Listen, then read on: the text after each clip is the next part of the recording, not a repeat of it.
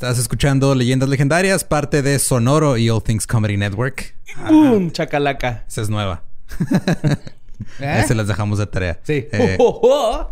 Y este, pues hoy nada más les queremos decir antes de empezar con el episodio que recuerden, el 31 de octubre es el desmuerto reanimado, completamente en línea, en vivo, desde la comunidad, comunidad, ¿eh? desde la comodidad de su comunidad, de su casa. Sí.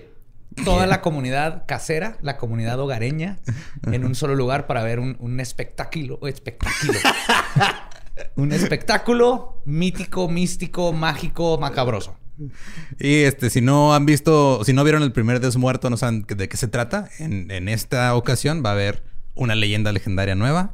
Va a estar el segmento de cuentos panteoneros, donde ustedes nos pueden mandar evidencia paranormal que tengan. Nosotros la vamos a analizar. Se la pueden mandar al correo de desmuerto.gmail.com. Hasta el 24 de octubre vamos a estar recibiendo eso. Va a haber leyenditas legendarias otra vez. Va a haber concurso de disfraces, que de hecho ustedes pueden mandar su disfraz hasta el 15, 15. que es mañana. Ajá. Ajá. Es este también al mismo correo. Y aparte, eh, vamos a estrenar un segmento nuevo donde fuimos a cazar fantasmas.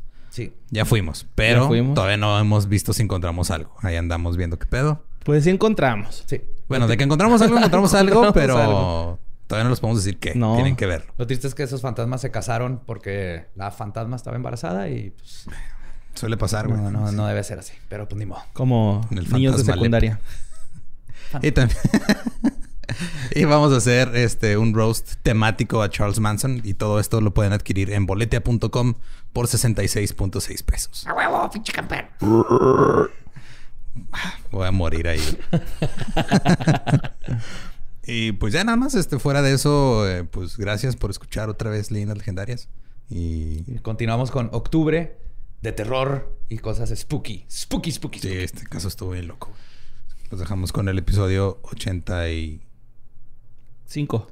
Sí. Creo, creo que deberíamos dejar de decir en qué episodio están. Ajá. Porque ellos ya saben cuál es y nomás no- nos haces ver mal a nosotros. Me me veo mal yo, güey, porque yo soy el que lo dice. Yo Pues es que ya- las portadas y se me olvida. Es 85. Y llevaba como, o sea, yo creo que me duró fácil como 75 episodios la racha en que no la cagué, güey. Luego empezó Agosto Asesino y dejamos de contar. Y luego empezamos el 1 de Agosto Asesino 2 y luego valió madre. Sí, Mm, eso fue. En fin, ahí está el episodio.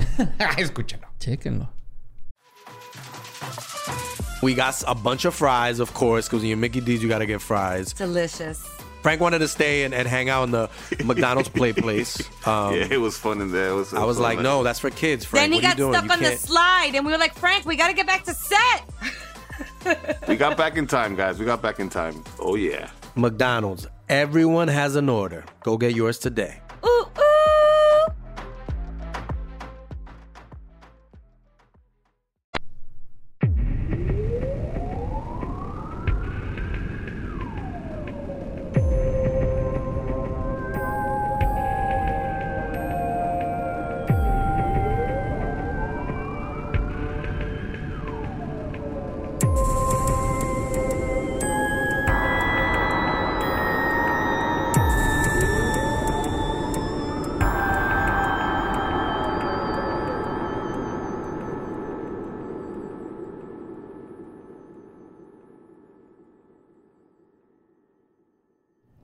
Bienvenidos a Leyendas Legendarias, el podcast en donde cada semana yo, José Antonio Badía, le contaré a Eduardo Espinosa y a Mario Capistrán casos de crimen real, fenómenos paranormales o eventos históricos tan peculiares, notorios y fantásticos que se ganaron el título de Leyendas Legendarias. Y es octubre, seguimos en octubre. Octubre, bre, cots y cuervos bre. y fantasmas. Octubre, bre. Octubre, bre. Octubre, bre.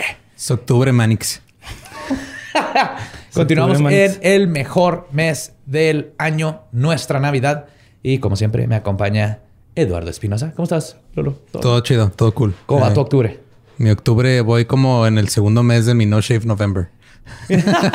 Llevo un mes y medio de... Te, di un me- te estoy Ajá. dando dos meses de ventaja. Me ¿De estás ventaja? dando dos meses de ventaja, güey, este, para chingarme en tres días. Pero ahí vamos, mira, ya. A mí me gusta cómo se te ve. Güey, tomó, tomó un mes para, que- para que la gente se diera cuenta que me estoy dejando la barba, güey. Así de, así de pobre está este pedo. Pero ahí va, va Ahí bien va. y se ve bien. De León. Larregui, acá tu barba bonita. Oh. Y de extra- lo que pasa es que, Pero limpio, ¿no? es que, es que nunca Sin la habías dejado salir y no sabe qué hacer, güey. O sea, por eso tienes que dejarla salir para que empieces a saber que Se encuentra, güey. Tu barba encuentra tu bigote, se encuentra quién es, permita meses de saber, eh, estoy acá afuera, qué soy, quién soy, qué quiero ser. Ok. Eh, Ese es un tip para todos los hombres que están dejándose crecer el vello facial y que lo van a hacer en noviembre porque vamos a hacer algo bien chido en noviembre con la pelos de la cara. Y hablando de pelos de la cara, Borre, I love you. Yo también, I love you. I love you ¿Cómo too. estás, Borre? Muy bien, gracias, Joe. Muy peludo de la cara. Ajá. Lolo, Tania, Sam, que está aquí sentado. Pues continuamos con historias misteriosas, ocultas, misterios, fantasmas, fantasmagóricas. Y esta es, yo creo, de lo más fregón que he encontrado con este aspecto porque va a combinar las dos cosas que más me gustan en la vida. ¿Qué es más terrorífico que descubrir que tu esposo, amigo, padre, es un asesino en serie que en su propiedad tenía más de una docena de cuerpos enterrados? Podríamos argumentar que lo único más terrorífico que eso es comprar esa propiedad después de los hechos y descubrir que quizás el dolor de las víctimas pueden también atormentar una propiedad y a sus dueños. Hoy les voy a contar la historia de los fantasmas de Fox Hollow Farm. Oh, sí. Tenemos que ir de asesino en serie a fantasmas. Fusión. Ahora sí. Ahora sí. Ajá. No sé, yo creí que era más terrorífico ser una víctima de tu esposo que fuera asesino en serie, pero supongo No, sí, que el totalmente. fantasma. Claramente es eso, pero le dramatismo.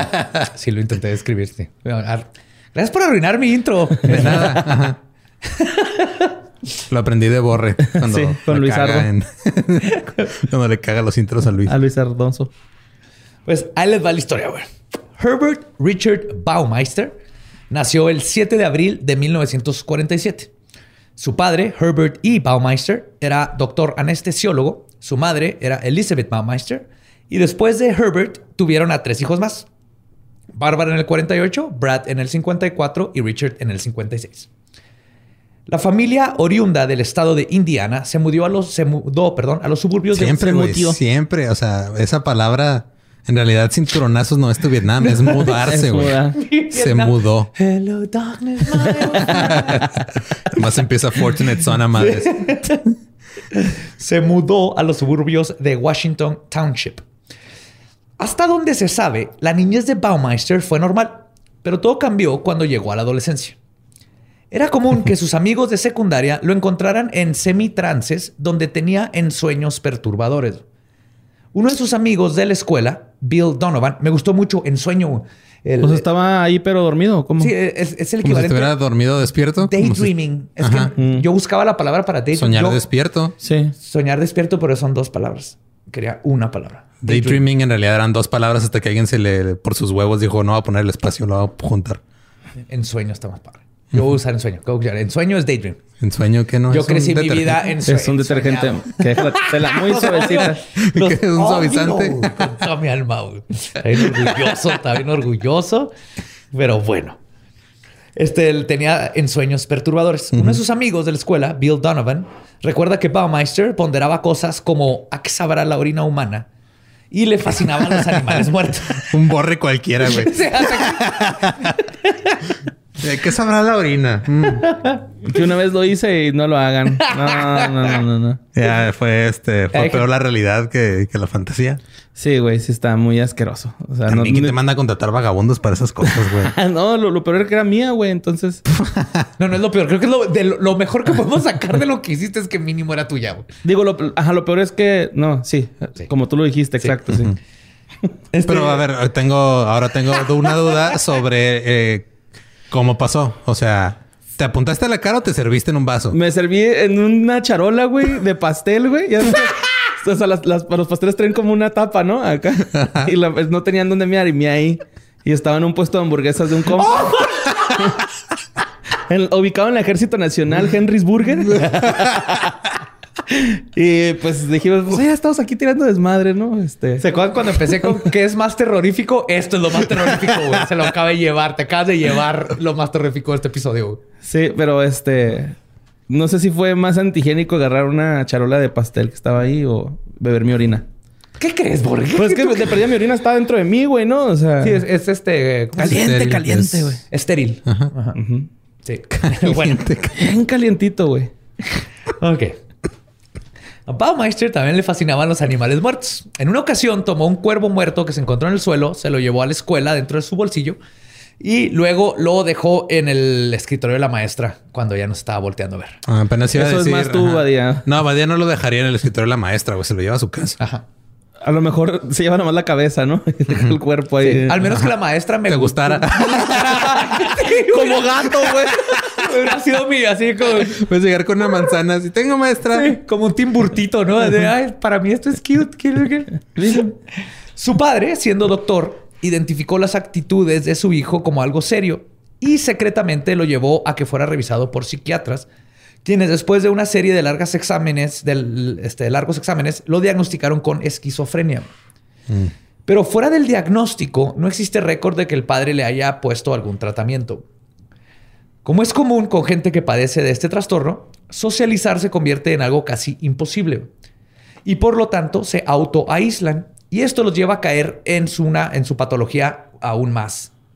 En la universidad comenzó a tener más problemas. Entraba un semestre y lo dejaba solo para volver después. Oye, eso me pasó a mí un chingo de veces también. Yo no, yo no tengo esquizofrenia hasta donde yo sé. Si son reales, ¿verdad? Dos. Estamos a unos dos pasos de convertirnos en esquizofrénicos, ¿no? Cada uno, güey. Sí, sí, sí. Hasta ahorita no, nada fuera de lo como fuera que lo diagnosticaron, pero sí no está haciendo nada que no haría cualquier niño como yo. Y luego de cuatro años no se graduó. Yo su, tampoco. su padre, queriendo ayudar de alguna forma en darle una dirección a la vida de su hijo, usó sus palancas para que lo contrataran en el periódico local, local The Indianapolis Star, trabajando como un copy o ayuda de copy, más bien. Sus colegas del periódico lo describen como un joven que le echaba muchas ganas, sensible, pero que nunca encajó con nadie, pero lo intentó. Una vez le ofreció a uno de sus somos- compañeros. Ay, sí somos diferentes. Yo no lo intenté. ya me voy. Yo no intentaba encajar. Era de... "Ah, los odio a todos.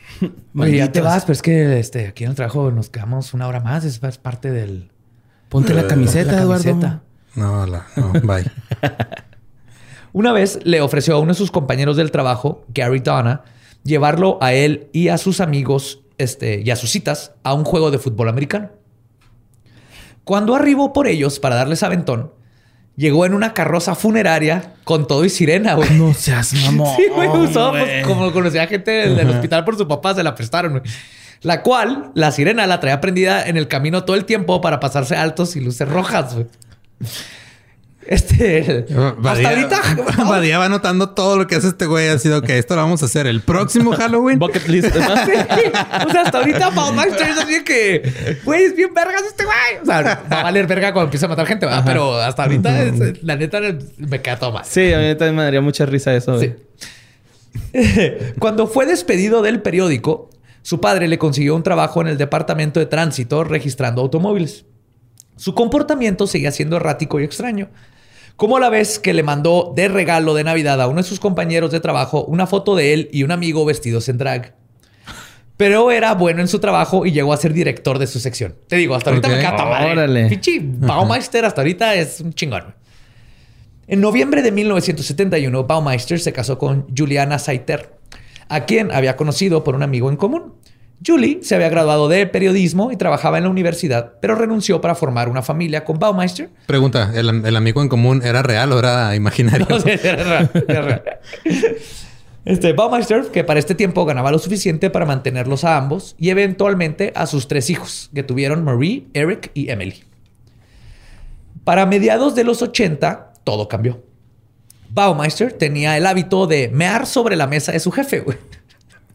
Uh, Ese es un hábito. azar. Sí, era un hábito. güey. Ok, para, según lo que yo he escuchado así a decir a gente que habla sobre motivadores y cosas así como para hacer un cambio en tu vida, para crear un hábito tienes que hacerlo 27 días seguidos. Ajá, sí. sí. ¿Verdad? Ajá, sí. Y lo cagado es que todos en la oficina sabían que era él, güey, pero por alguna razón no lo despedían. Eso fue hasta que, y cito, orinó sobre una carta que iba a ser mandada al gobernador de Indiana. Y ahí es donde ya, bye. Punk's not dieron, dead. sí. Punk's not dead. Cuando perdió su trabajo, Julie regresó a trabajar de maestra y después de un tiempo, Baumeister encontró un trabajo en una tienda de segundas. Después de tres años de trabajar ahí, decidió que, como él y Julie siempre habían hablado de tener su propio negocio, que una tienda de segunda sería una buena inversión. Así que le pidió 4 mil dólares prestados a su madre y en 1988 abrieron una tienda Save a Lot, que además funcionaba como beneficencia para el Buró Infantil de Indianapolis.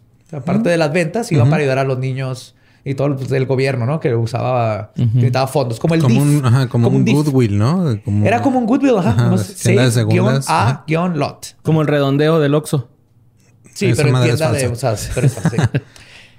en su primer año, convirtieron esos 4 mil dólares prestados en 50 mil.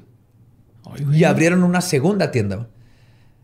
Para 1991, los Baumeisters se cambiaron de su casa de clase media al distrito opulente de Westfield, en el condado de Hamilton, a unos 30 kilómetros de Indianápolis, donde compraron la ahora notoria propiedad de Fox Hollow Farms. Una propiedad de 7 hectáreas y media con una casa estilo Tudor que tenía. Sí, sí, Tudor. Así, grandote. Enorme, güey. Tenía cuatro recámaras, una alberca techada y establos. Mames. Los Baumeisters habían logrado el sueño americano. Pero en unos años más, esta propiedad se convertiría en la pesadilla de por lo menos dos docenas de jóvenes. Al principio, los Baumeisters parecían tener una vida y familia perfecta. Sus hijos estaban contentos con la propiedad y el dinero no les hacía falta. Pero por debajo de la fachada perfecta, las cosas no estaban nada bien. Y las señales de esto comenzaron a relucir a la superficie. Baumeister era increíblemente controlador y sus decisiones siempre eran finales. Julie, por su parte, prefería dejarle ganas, este, de- dejarlo ganar, perdón, que seguir discutiendo, pero su descontento seguía. Clásico, así de. Ok, sí, vamos a Ah, ya haz lo que pero- quieras, güey. Pero ella estaba de que mm, dejando atrás de su cabeza así de este güey no está bien. güey". No ayudaba a la situación que su vida íntima como pareja tampoco estaba bien. De hecho, nunca había estado bien. Baumeister y Julie solo habían tenido sexo seis veces en sus 25 años de casados. No mames, güey. No, no, no, no, no, no. Eso está mal Horrible. en cualquier hor- pareja. no, Sí. Dos para cada hijo y ya. Básicamente, ajá. No, no, qué feo, güey. O sea, el intento y el que para quemar. Y el extra, para que pegue el, el, el meco. ¿O ¿Cómo se llama? No sé cómo funciona la reproducción, pero sé que... Le soplas con un popote. Va con una plumita el meco así. Y el problema era que Baumeister estaba avergonzado de su cuerpo y sentía que era demasiado delgado y extraño. Así que no dejaba que Julie lo viera desnudo. Se cambiaba a solas en el baño, nunca se iba a dormir sin pijama y se escurría entre las sábanas rápidamente para que su esposa no lo viera. O sea, el problema no era Julie ni la... Era él. El, Era micropene. y, y su tenía dis- como dismorfia corporal que se sienten que están Colita. todos Tenía raros. colita. Tenía colita. Saiyajin, era Saiyajin. La situación familiar comenzó a afectar la propiedad. El jardín estaba sobrecrecido y los cuartos eran un desastre, lo que causó que sus amigos poco a poco dejaran de visitarlos. Esto a su vez causó que Julie constantemente se llevara a los hijos a visitar a su suegra, ahora viuda, dejando a Baumeister solo, a veces por dos o tres meses en la propiedad, algo que en retrospectiva resultó ser un gravísimo error, pero eventualmente ayudaría a descubrir sus crímenes. A principios de junio de 1994, Alan Broussard, de 28 años, desapareció después de haber sido visto por última vez saliendo de un bar gay llamado Brothers. Cuando, para sorpresa de nadie que escucha leyendas legendarias, la policía ignoró el caso. güey. Ta madre, otra vez. Sí, sí, sí, sí, es lo mismo. Pinches shotas. Su madre contrató al detective privado Virgil Vandagriff, quien se especializaba en casos de desapariciones y además tenía muy buena reputación. Vandagriff asumió al principio que sería un caso fácil. Un joven de 28 años, conocido por pistear mucho, seguramente solo se había ido a otro lado, no se había reportado y sería solo cuestión de dar con su paradero. Pero a finales de julio, el detective se dio cuenta que no solo no se trataba de un caso aislado de un joven que tenía a su mamá con el Jesús en la boca, sino Él también tenía el Jesús en la boca, güey. Por eso no se pudo reportar. Digo, bueno, no, no te llegó a la casa. Pues, me tienes con el Jesús en la boca. Yo traigo a Chuy en la boca, ¿ok? Ahí llego. Jesús Alejandro. Este digo que el detective quedó convencido que el caso de Alan era parte de un patrón que indicaba que había descubierto a un asesino en serie que estaba activo en Indianápolis. Qué culero creer que agarras un jale sencillo y luego de repente estás buscando un asesino en serie. Sí, bueno, aunque es detective, güey, sería mi sueño ser detective privado. güey. Necesitamos, necesitamos instaurar esa posición en México. Sí hay, güey. Detective privado que tengas Sí. derechos y puedas ir a cazar y buscar asesinos en serie. Sí hay, sí, o sea... Que no, Por lo menos uno. no están romantizados aquí como en Estados Unidos y en el cine Son noir de, Fran- de Francia, de- pero sí se hay, la güey. pasan en moteles, ¿no? Tomándole fotos a amantes. Sí. Ajá. Ajá, pero Sí, sí ándale. ajá. Ajá. Yes. Pues- no lo de los Yes, amantes. ¿no? De amantes. que, no, que hay detectives privados. Ya, Ah. ya tengo otra cosa que hacer con mi tiempo. En su investigación, descubrió en una revista sobre gay lifestyle que hablaba de la desaparición de en 1993 de Jeff Jones, de 31 años, que luego encontró un caso de Roger Allen Goodlet, de 34 años, que también había desaparecido de un bar gay. Y es donde Van Graff empezó a pensar, ok, ya van muchos casos de jóvenes, mismas circunstancias que están desapareciendo y obviamente a la policía le vale verga. Pero esto no puede ser coincidencia aquí en Indianápolis. Entonces, Vandergriff habló con los familiares y encontró que todos los desaparecidos compartían varios aspectos muy parecidos de su estilo de vida. Luego comenzó a visitar los bares gays de la ciudad y a hablar con la gente en donde se enteró de numerosos casos de desapariciones, todas del mismo estilo, y que, como siempre, la policía simplemente había olvidado, güey. Al grado de que muchos de esos casos ni siquiera el- tenían el archivo hecho. Sí, lo ponían en su máquina de escribir invisible Ajá. y ya. Ay, sí. Ah, se perdió otro gay.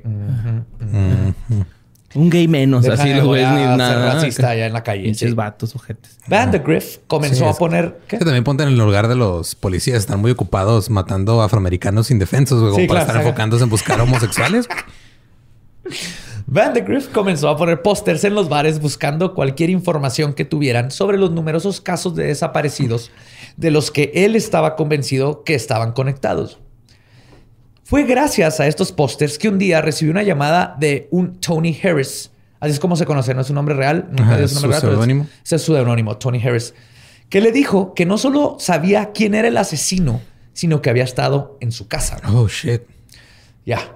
Harris contó que en el club 501 conoció a un hombre que le dijo que se llamaba Brian Smart. Real longer. No, ese era otro. Sí. Después de unas copas, lo invitó a ir a su casa, donde dijo que trabajaba de cuidador. Dijo, yo cuido la casa, este, pero no están los, no están los dueños, ten- tiene alberca, cáele. Y él así de que, fuck yes. Llegando a la propiedad, Harris inmediatamente se dio cuenta que algo estaba raro. La casa estaba en total desorden. Cuando llegaron a la alberca, vio que habían maniquís vestidos, güey, por todos lados, güey. O sea, hay, fotos, hay un bar y está un maniquí atrás del bar, hay otro Tiene como lógica, tiene lógica, ¿no? O sea, está él solito, güey, así como Macaulay Culkin pone a bailar unos maniquís. Ay, no, de Michael Para Jordan. asustar a los otros, Para asustar a los otros. Ajá, sí. Sí, güey. O sea, no quieres que un asesino en serie te mate. Ajá, Sí. sí. No, Ese miedo no se te quita aunque tú seas uno, güey. No, no, no. De hecho, es, es peor porque sabes que ya existen. Sí, Lo hizo el Kevin, el Brian también lo va a hacer, güey. Y de hecho, el vato le dijo, oye, esto está, este, ¿qué, qué pedo con tus maniquís? Y Brian Smart le dijo, y cito, este, que me siento muy solo en este lugar y ellos me hacen compañía. Salúdalos. Ahí está. Yes. Cuando No, llegaron, no le caíste bien a Kevin. llegaron maniquís con pelucas y ropa. Ella es Pascualita, viene de Chihuahua. Ah, eh, Viene en un programa de intercambio. Sí, güey. Quiere aprender inglés. Viene ahí ese ¿no?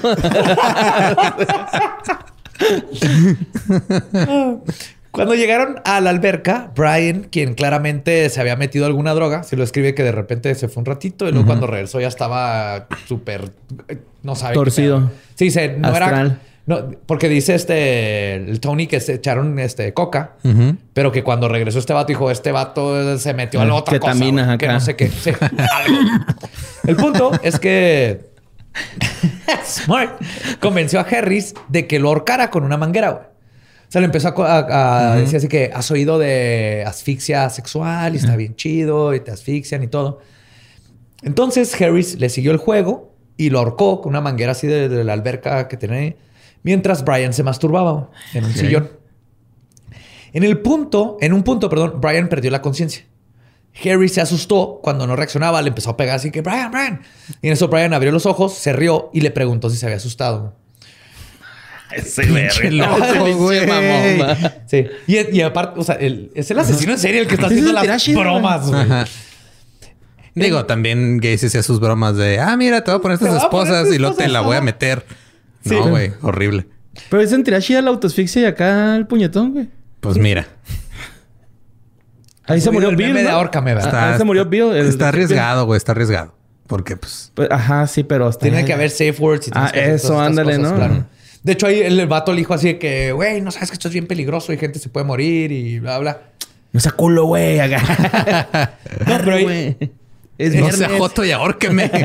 bueno, eso, es algo que diría tal vez un norteño en Sí, el closet. Sí. Y es que lo que, el- lo que no sabía Brian es que Harris, desde el momento que lo vio, dice que en sus ojos vio que este vato era un pinche asesino. Ok.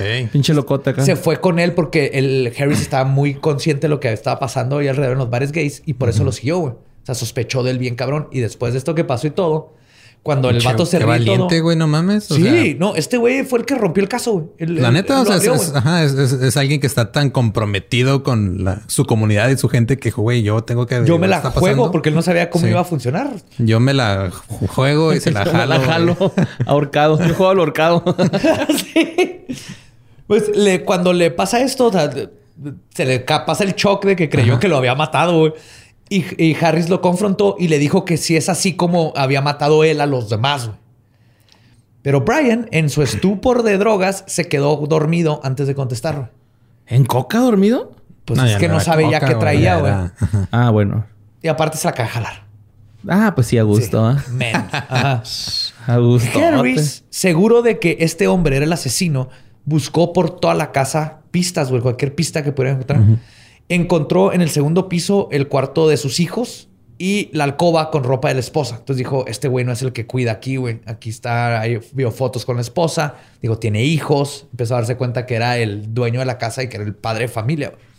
Y sabía ya por seguro que el dueño de la casa era Brian Smart. Pero también sospechaba que ese no era su nombre. Cuando intentó buscar en sus pantalones una identificación, güey, Brian se despertó, deteniendo la acción. Harris lo convenció, o sea, cuando, ah, ¿qué onda? Llévame a mi casa y después de un rato lo logró convencer. Y solo pudo descubrir que el lugar que, al que fueron estaba a las afueras de Indianapolis y que en el letrero había la palabra farm. Es lo único que alcanzó a leer. Ah, porque aparte el Brian Smart, el Baumeister, dio un chingo de vueltas y todo para, Para reborjarlo. para rebrujarlo. Ajá. Para no confundirlo. de porque reborjado. Ajá, sí, para confundirlo. que no sean de Juárez, rebrujar es como confundir. Sí, en el norte se usan en, en mucho Sí, en- en- en rebrujar es... eh, lugares. estoy confundido, estoy norteado. Sí. ¿no? O- o tampoco se usa allá. No, bueno. Cuando, Rebrujar la baraja es- Decir que un camino está rebrujado desde que está complicado Ajá. llegar Un lugar. laberinto es rebrujado. Ajá, sí, Ándale. ajá. O si algo está desordenado, está rebrujado. Ajá. Sí. The more you know. Y norteado es cuando north. andas eh, buscando alguna dirección Y no la Que no encuentras. Y no la También ah, cabe, norteado. cabe mencionar que rebrujado no quiere decir que algo está muy borujado. Borujado no existe. No. Es ilógico que exista borujado. No hay borujado y Por no más ilógico que, que suene, es ilógico. Viene del latín de rebu, que... ah, no. Que significa mula iracunda. Hijado, que es- confundido. Confundido. confundido. Burra iracunda confundida. De ahí viene. La burrita. Algunos me dicen la burrita. Ah, la burrita de salchicha. La burra iracunda confundida. Bien rebrujado, huerco. Rebrujadísima. Porque así hablamos en Chihuahua. hablamos ¿va? aquí. Chihuahua, Netflix. Así hablamos. Oye, no politicemos. Harris le había contado esto a la policía. O sea, después de lo que le pasó, fue a la policía. Que la policía güey. dije, ah, eres gay, Ah, sí, espérate. te- ajá. Tienes a un vato con maniquís creepy que te dijo que lo horcaras y eh, hizo esto, esto. Eh, déjame lo pongo aquí en. ¿Es mi- gay? Sí. Ah, ok. Ya puede retirarse. Ya, ya se No apuntó nada. Ah, aquí está. Aquí Aquí. está todo. En mi cabeza En mi todo cabeza. grabó. Mi cabeza racista. De ¿Te imaginas si, si a mí me, me estresa ver a los meseros que no apuntan la orden? Ahora ver a un policía que te dice que, ah, no, sí, me acuerdo de tu declaración, aquí la tengo arriba. Sí, fuck. Sí. Pues Vandegrift sabía que esto no debía de ser ignorado, güey. También Vandegrift, pinche detective chingón, güey. Por fortuna, Vandergriff conocía personalmente a una detective de nombre Mary Wilson, que era su amiga de un chorro de tiempo y aparte fue una de que él empezó de policía beat cop, así de, en las calles y fue subiendo y subiendo y subiendo, como debería de ser el sistema policíaco mexicano, donde subes de nivel y subes de salario y subes de conocimientos. Pero Mary Wilson es un ejemplo de esto. Era una policía de calle que fue subiendo y se hizo detective. Ponía multas. Y entonces, sí, empezó poniendo multas. Empezó poniendo multas en un carrito, luego le quedaban arriba los parquímetros porque estaba muy chaparrita y luego... ¿Cómo se llama? ¿Mary? a- Mary, Mary. Ah, lo conoció Ah, a un Wilson. güey, un acá, un, un güey bien inteligente y. No, nada que ver. Eh, me estoy confundido. Es una película que ya vi. Estoy haciendo una referencia muy específica a una película de Pixar que si alguien entendió, qué chido, pero ¿Sutopía? Simón. Ah, sí, yo güey. también. Entonces, como que lo estaba ligando por ahí, güey, fíjate. Pues Mary este, le dio lo, este, Vandergriff le da toda la información. Y resulta que Mary había estado a cargo de investigar el caso de Richard Hamilton, de 20 años, Johnny Bayer, de 21, y Alan Livingstone, de 28. Al igual que otras desapariciones más que fueron reportadas a principios de los 90. Todos eran hombres homosexuales y habían desaparecido bajo circunstancias similares. Mary sabía que podían estar conectados, pero no tenía pruebas. Ahora, gracias a la investigación de Vandergriff, todo se conectó y Mary estaba segura de que estaban buscando un asesino en serie. Fuck. El Esta pro- sería, si fuera una miniserie de Netflix, sería como el episodio 4, ¿no? De 8. Sí, aquí es donde- El problema con la investigación es que no lograban encontrar la casa. Como le dieron vueltas y todo, este vato no sabía más que decía farm. Y- Así que en lo que hacían su trabajo, Mary le pidió a Harris que le consiguiera las placas del tipo. Dijo, no te vamos a poner a investigar, a ver si vamos con la casa. Tú busca el tipo en los bares y consígueme las placas. Si me consigues las placas, lo chingamos.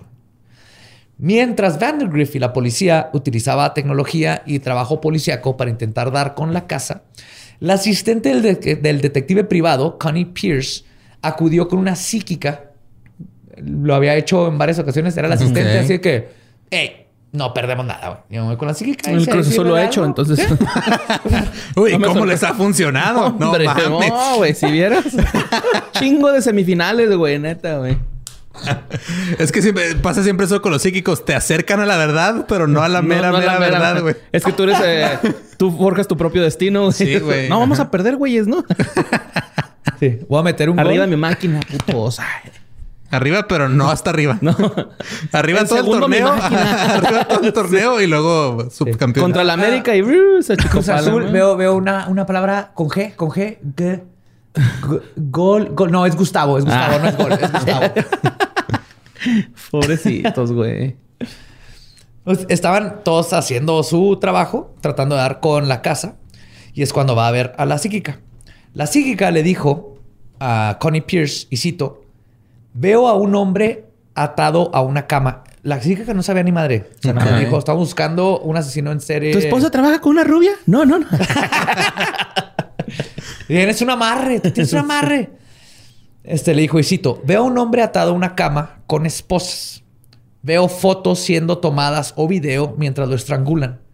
Su lengua está hinchada y saliendo de su boca. Y sus ojos, Dios mío, esta es una casa infernal. Acuérdense de eso que les dije, que dijo Ok. la psíquica, porque está creepy. Eventualmente, otro detective privado contratado por Vandergriff, porque le contrataba, subcontrataba, ¿no? Dio con una propiedad llamada Fox Hollow Farms. Ok. Tomó fotos y se las mostró a Harris. Pero el joven dijo que no creía que fuera esa la dirección porque la entrada se veía más corta de la que él recorrió. Lo cual comprueba Por que... lo de las que- vueltas y todo esto. Sí, no, y aparte porque, porque estaba, na- también estaba bien pedo y se habían metido coca y se le hacía muy larga Andaban el- de horquillos. Ajá. Uy. Pero estaban ya así, güey. Después de meses de investigación, su arduo trabajo dio resultado.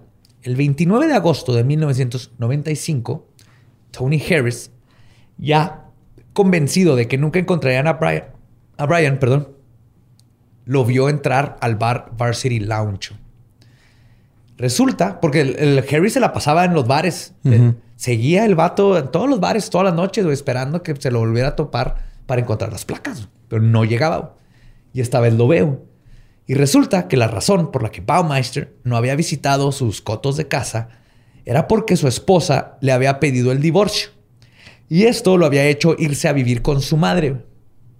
Había descuidado sus negocios, los cuales estaban en la quiebra, y estaba en una pelea por la custodia de su hijo este, menor. Pero justo ese día, Baumeister decidió ir a visitar su bar y Harris logró ver el número de la placa que todos esperaban. 75237A. No mames, el número de la gárgola, güey. Ay, no, la acabo de inventar, pero estaría chingón, ¿no? Así que fuera algo satanicón, así. De la gay, gárgola. Gárgola. Estuvo súper forzado. Sí, la neta, perdón. Súper O sea, forzado. estuvo culero y lo acepto. No pasa nada. No siempre se gana en este negocio. La detective, Mary Wilson, visitó a Mau Baumeister porque checaron las placas en chinga y dijeron, este, este, este, este Baumeister. Van y visitan a Baumeister en su trabajo, pero él se negó a hablar con ellos sin su abogado.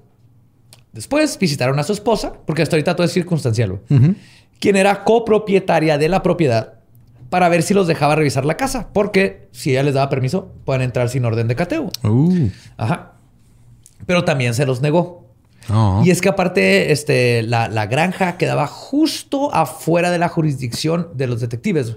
Oh, fuck. Entonces necesitaban ellos no, para que les dieran una orden de cateo, fue un pedo porque decían, no, güey, no, es nues- o sea, te la podemos dar, pero necesitamos mejores pruebas, güey, porque nos estamos metiendo en otra jurisdicción. Y cuando fueron a la jurisdicción de donde está Papá Maestro, dijeron, yo no sé quién chingados eres, no me interesa. vale verga. que Esos güeyes son muertos". gays, no les hagas caso. Ajá. Sí, Ah, sí, sí. Este es el episodio 6.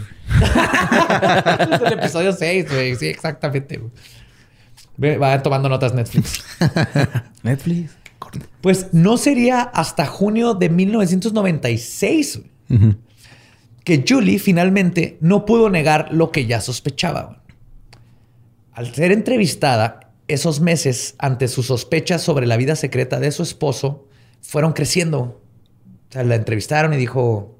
Algo que está raro. Algo está ya- raro. ajá, me voy por meses. Sí, Regreso comenzó- y hay maniquíes con mangueras en el cuello. Básicamente, güey, comenzó eh, a juntar los extraños patrones de las andadas de Baumeister. En su cabeza, por ejemplo, las desapariciones de los muchachos coincidían con las veces que ella y sus hijos habían salido de la ciudad. Lo que les digo de cuando se iba meses, que luego... Y este, de- el- también se le hizo sospechoso que cuando la policía se acercó a ella por primera vez, su esposo le marcó para decirle que lo estaban investigando por un robo en las tiendas y que era falso. Y le dijo que no hablara con nadie hasta que no estuviera con el abogado. ¿Simón? Ok. Eso no es nada sospechoso. No. No, no, no. Hasta ahorita no. Pero lo, lo cabrón es que cuando la detective llega con ella unas horas después, Mary le dice que están investigando a su esposo por la desaparición de varios jóvenes. Entonces ahí es donde dice, Tate, ¿por qué el what? Ajá. Ahí hay un clic, güey. Y una de las cosas que también le hizo clic en la cabeza muy cabrón y dijo, ah, cabrón, ¿cómo olvidar esa vez en 1994 cuando mi hijo se encontró un esqueleto humano completo enterrado en el patio? güey? No. Con razón. Su hijo estaba jugando en el patio Ajá. y se encontró un esqueleto humano completo, güey. Entonces ya en el episodio 7 los guionistas empezaron a tirar hueva, güey. porque ese pedo Está bien sacado de la manga, güey. Güey, esto pasó. Y pues llegó y el hijo a Baumeister así como que, ¿qué chingados es esto? Y mamá- Haciéndose pendeja, güey. Eh, pasa, es muy común con esposas de en serie. Pasó con, con Bandy, pasa con muchos. No, no te haces. Sí te haces pendejo a ti mismo porque el cerebro, como que. Ajá, no te tienes puede- que convencer a Eh. ti mismo de que no, no puedo yo estar con una persona Con que es capaz de tal maldad, güey. No, y luego aparte el, el trato que te da a ti, ¿no? Es, eh, ya ves que, por ejemplo, bueno, no voy a mencionar el caso, pero hace poquito hubo un caso en donde dijeron muchos, defendieron a un güey que hizo una violación, creo. Y decían, es que no, güey, él es súper bueno. Y es así de, pues, pues sí, contigo, pendejo, ¿no? O sea, Sí, no, no pero sabes con- no cómo sabes es, cómo, cómo fue con otra persona, güey. O sea, Exacto. Pues acá cuando, cuando Mary confrontó a Baumeister porque el hijo se encontró un esqueleto en el patio, Baumeister le dijo que era un esqueleto médico de su papá y que había decidido darle sepultura después de que se lo encontró limpiando el garage. güey. Ok, Porque el papá yo- era médico, ¿se acuerdan de esa parte? ¿verdad? no mames. Pero, a ver. Mételo en una caja de zapatos y vamos a hacer un funeral, ¿no? Así, ay, no, güey. Pulverízalo y lo echamos por el excusado. eh. Es que no es ni siquiera es una buena excusa, güey. No es una buena, o sea, No, pero también, o sea, en, la- en tu cabeza, y lo que dice tu hijo, de, ah, ve lo que me encontré, ¿qué es esto? Ah, es la víctima de uno de los asesinatos de tu padre. Creo que como viste cerebro- el TikTok del chavito que lleva a su amigo que es un esqueleto, pero de plástico grande para todos lados. Lo amo, ese niño es mi héroe de la vida. güey. O sea, hubiera, hubiera sido una historia bien bonita, güey. Ese era el spin-off, pero valió madre. güey. Y era Coco, ¿no? Esta- este, No, Coco era el papá, güey, pero es nomás se quedaba solo. este pinche Mindhunter, güey, sí iba a ser Coco, güey. Sí. No, al último, no. Es el 23 de junio, Julie marcó a su abogado y le pidió que contactara a Mary. La detective llegó a la propiedad con un equipo forense. Estaba ahí este, Julie con su abogado. En minutos, encontraron un hueso de 30 centímetros de largo y calcinado, escondido así, ni siquiera escondido, estaba en el pasto. Nomás no se veían este, desde lejos, pero en cuanto fueron caminando dijeron, esto es un hueso. güey". Después de eso se percataron que todo el área que lo rodeaba estaba espolvoreada de lo que parecía ser pequeñas piedras blancosas y grises, Como Cal. Mm, pero un poquito más grande, como Ok. cáscaras de huevo. Ok. Ajá. Bajo una observación más profunda, se dieron cuenta que no eran piedras, eran pedazos de huesos, incluyendo varios dientes humanos. El vato hizo polvo, quemó y lo que no quemó lo rompió con martillo y lo esparció como si fuera este estiércol Ajá. para las plantas. Que pues los huesos sí son buenos, ¿verdad? tienen mucho calcio, pero no de esa manera, no consigan huesos así. Sí, Digo, no de humano. también, o sea, puedes comprar confeti, güey. Pero, pero así de obvio estaba, tenían, la familia tenía años pisando eso, esos restos. Al siguiente día volvieron a cavar más, incluyendo en el lado donde estaba el esqueleto que habían, eh, que había encontrado el hijo de Julie años antes y lo encontraron. Poco a poco se dieron cuenta que habían cientos de huesos esparcidos por toda la propiedad. En un punto de la investigación, los vecinos cruzaron la línea de Police. Line Do Not Cross ajá, este, de, la, de la propiedad adyacente y fueron con los forenses para decirles, oigan, eh, creo que, que hay algo que quieren ver. Justo en la frontera entre ambas propiedades había un canal de irrigación. Dentro del mismo, que se había vaciado por las temporadas, o sea, ya se había bajado el agua por- en esas fechas, llegaron los investigadores y vieron vértebras y costillas que salían del lodo, güey, así completitas. Mientras todo esto sucedía, otro equipo revisaba la mansión por dentro. Encontraron, además de los maniquís creepy, una cámara escondida en el cuarto de la alberca, donde se asume que sucedieron la mayoría de los asesinatos. ¿Se acuerdan de la psíquica? Que supo que los grababan no sé Ujú. como chingados, pero es un hecho. De psíquica. Psyduck. Lo extraño. Lo extraño es que no encontraron ningún cassette. Estaba la cámara, Ah. pero no había videocassettes. Ya llegaremos a eso. güey. Al final de cuentas, más de 60 voluntarios ayudaron con la excavación de la propiedad. Solo en el primer día de búsqueda encontraron 5.500 huesos, dientes y fragmentos óseos. Fuck. No mames, güey. Son un chingo. Sí, que digo, un esqueleto humano tiene un chingo, pero sí es- Sí, no, digo, si tienes que... Tenemos como 200 y cacho de huesos. 365. No son no, días. estos son días. Un Tres- hueso por día. 368. Un hueso por No. día. No me acuerdo. ¿Alguien sabe el dato? ¿206? Do- 200. Son 206 según dice producción. Eh, y luego si los partes, le- les partes la madre y los Sí. pulverizas, vuelven un chingo más. güey. Pero de todos modos es un chingo. Sí. Sí, güey. No había duda que de que Baumeister era el responsable de la muerte no solo de los muchachos que estaban buscando, sino de por lo menos 11 más, según las reconstrucciones de los esqueletos que lograron hacer. Son unos 24 se aventó este güey. Mínimo, güey. Eh, Son más. Ey. Porque muchos están tan en polvo que no podían y en estos tiempos todavía no había el ADN. Sí, No le echó más ganas con el primero, ¿no? De, no, no tengo que dejar rastro ya los otros. Sí. Pero Imagínate, güey, que de repente te invitara este güey a su casa y se, se, se equivocara de bolsita y sacara el polvo de huesos en vez de la coca. Pero había un problema. No sabían dónde estaba Baumeister. Hmm. Su último paradero conocido había sido con su madre en el lago Wawasi, allá este, el- que era donde se iba siempre la esposa con los hijos, cuando lo dejaba solo. güey. Cuando empezó el divorcio y que le querían quitar los hijos, se fue para allá. Su último paradero conocido había sido con su madre en el lago Wawasi, pero después de perder la custodia de su hijo, Eric había desaparecido. Cuando Brad, uno de sus hermanos, recibió una llamada de Bausmeister pidiéndole dinero el 28 de junio, se los prestó.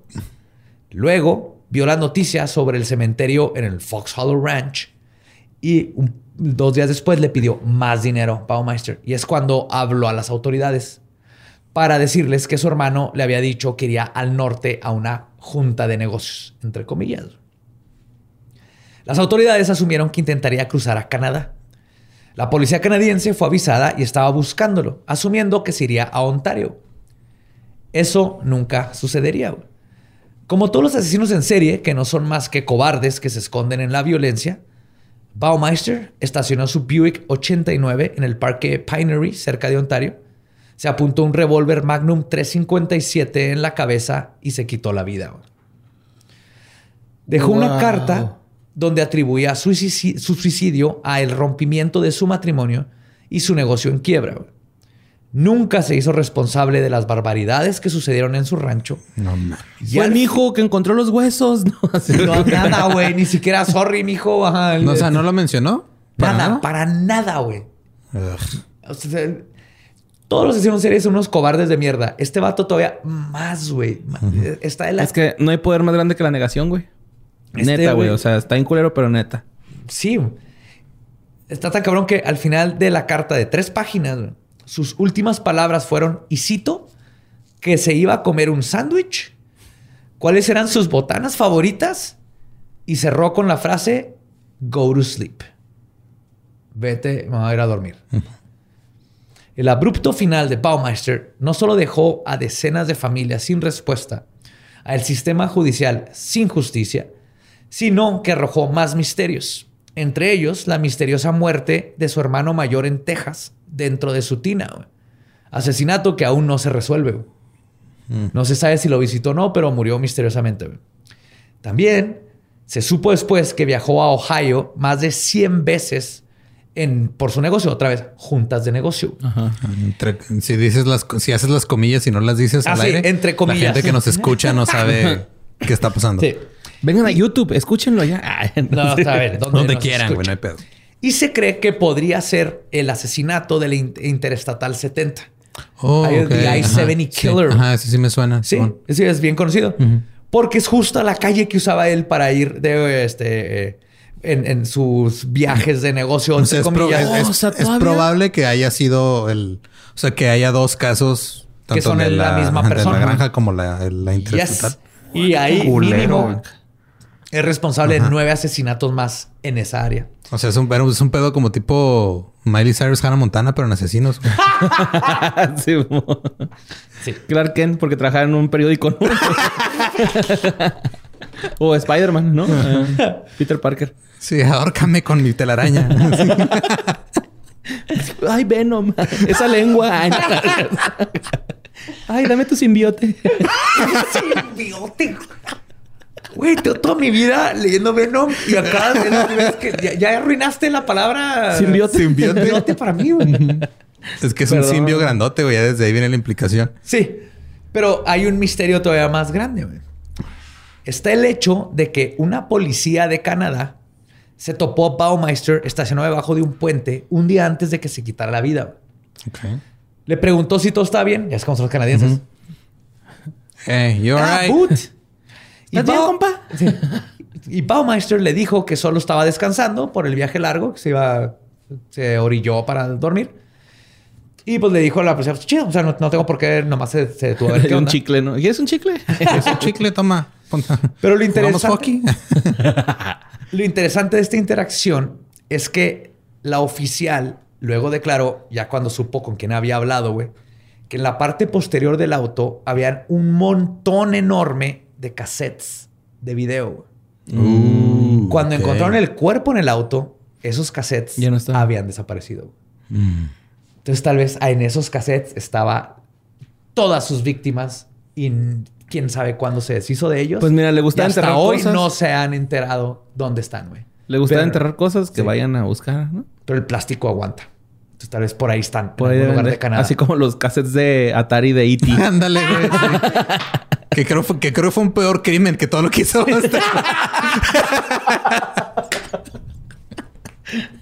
El peor juego de la historia.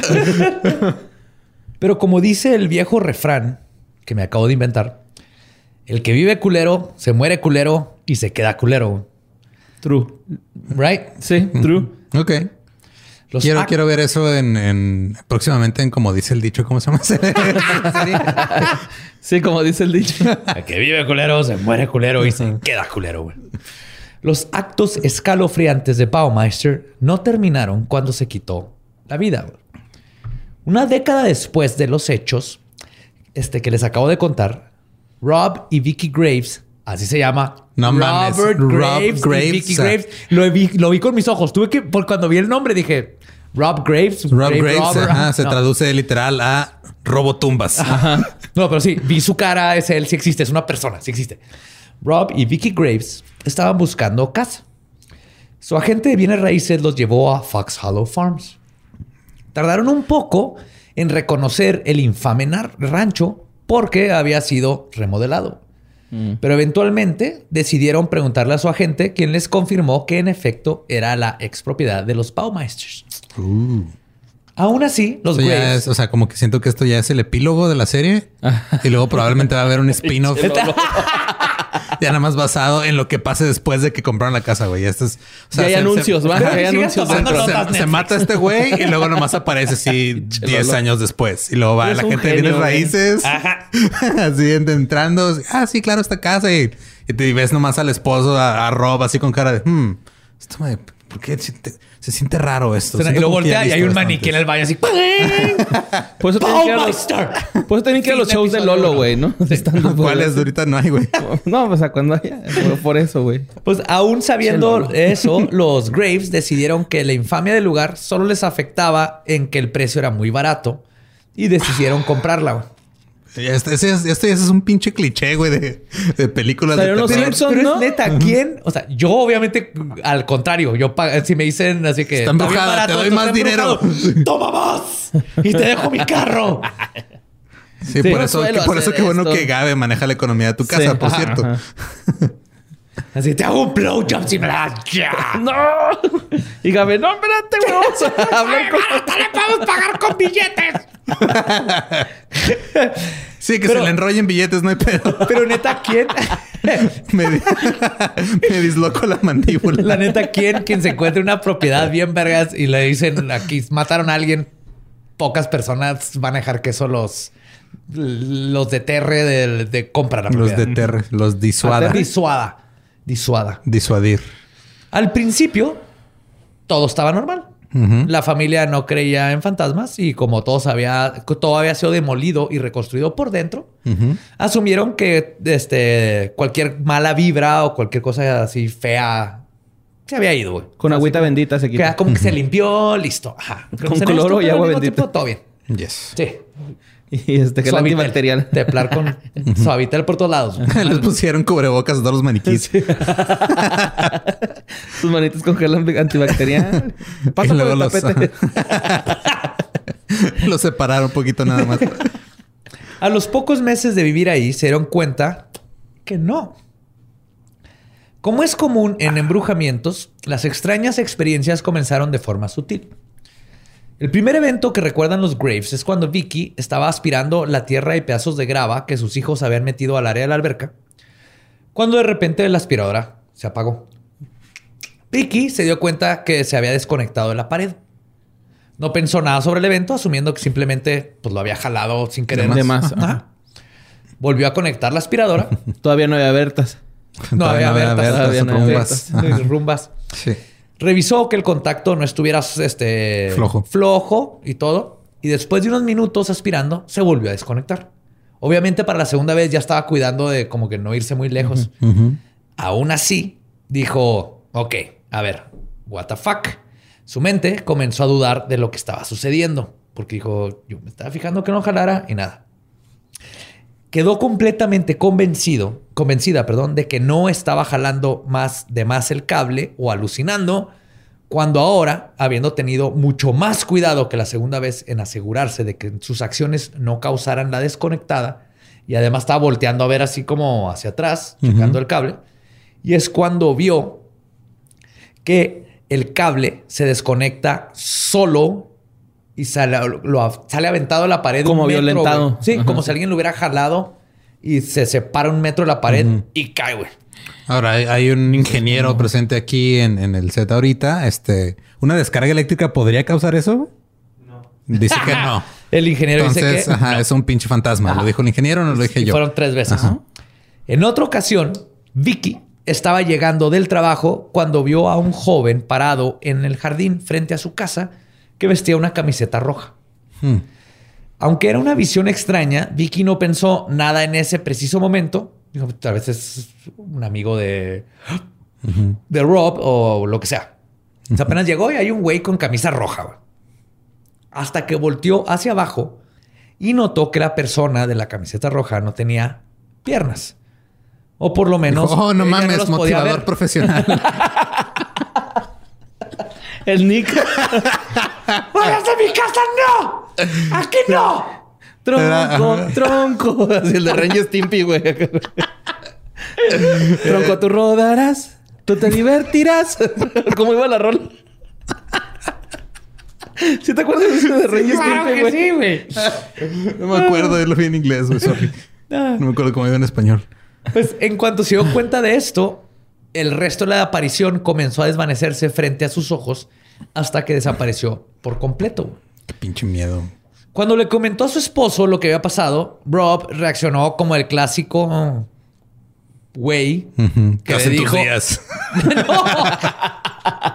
Por eso tenía la playera roja.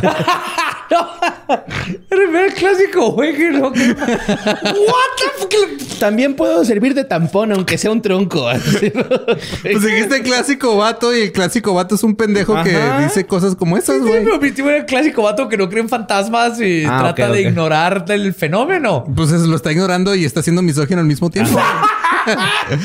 Así es. Niegas el fenómeno, está siendo misógino, güey. No, reaccionó como el clásico vato que reacciona este, negando el fenómeno y le dijo que seguramente una persona que quería ver la casa del asesino en serie. Sea, le dijo, era Badía, güey, que pinche Badía llegó. Sí. A ver, tenía bigote y el pelo de colorado. Atolín. Ah, no sé. Eh, Otra vez con eso, güey. señora, ¿sabía que esta es la casa de Herbert Baumeister? ¿Me puedo, me puedo pasar a su alberca? ¿No sabe Chupando la pluma, güey. Sí, chupando mi pluma, güey. lápiz. sí, con mi gabardina, obviamente. Soy investigador, este. ah, ¿Puedo pasar? Con tu trajecito, güey, con el que vamos a investigar para eventos paranormales. Ah, Este, de todas maneras dijo, de seguro se metió alguien en la propiedad y luego instaló cámaras de seguridad. no más por si acaso. güey. Ok. Pero al poco tiempo, Vicky no estaría sola con las experiencias paranormales. Rob trabajaba en una agencia de automóviles junto con uno de sus mejores amigos, Joe LeBlanc. Joe le había contado a Rob que estaba batallando con sus viajes diarios al trabajo porque su casa quedaba a un par de horas de distancia de donde vivía y por culpa del tráfico y todo eso había llegado tarde varias veces.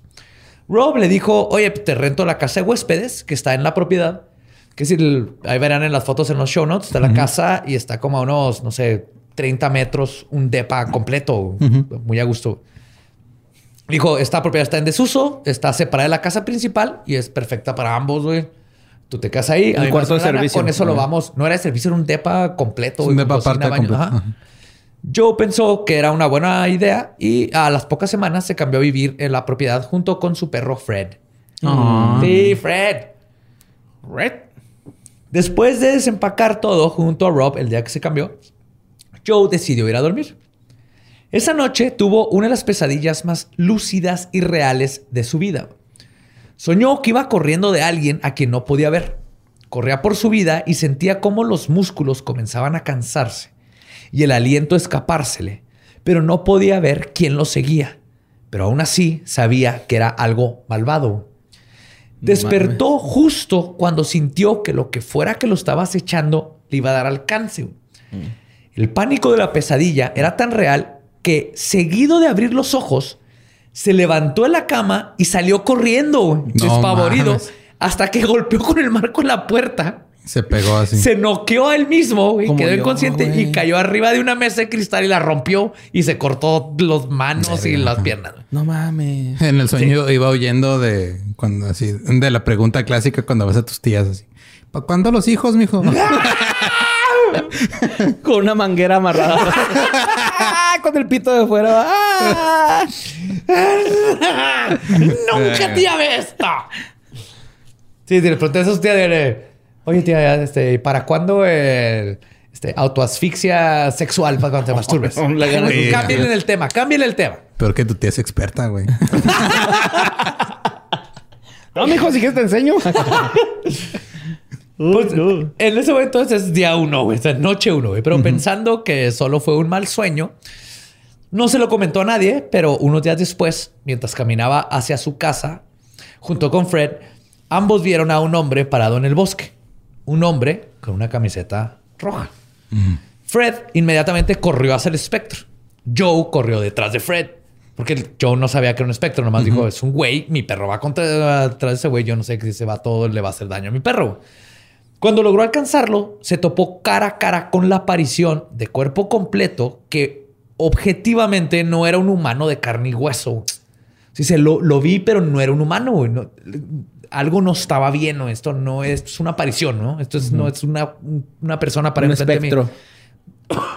Joe emprendió la huida y Fred lo siguió, güey. O pues sí. ¡Ah, la verga! Fred, Fred, Fred. Y luego, ¡ah! Y luego, Joe, Joe, Joe, Joe, Joe.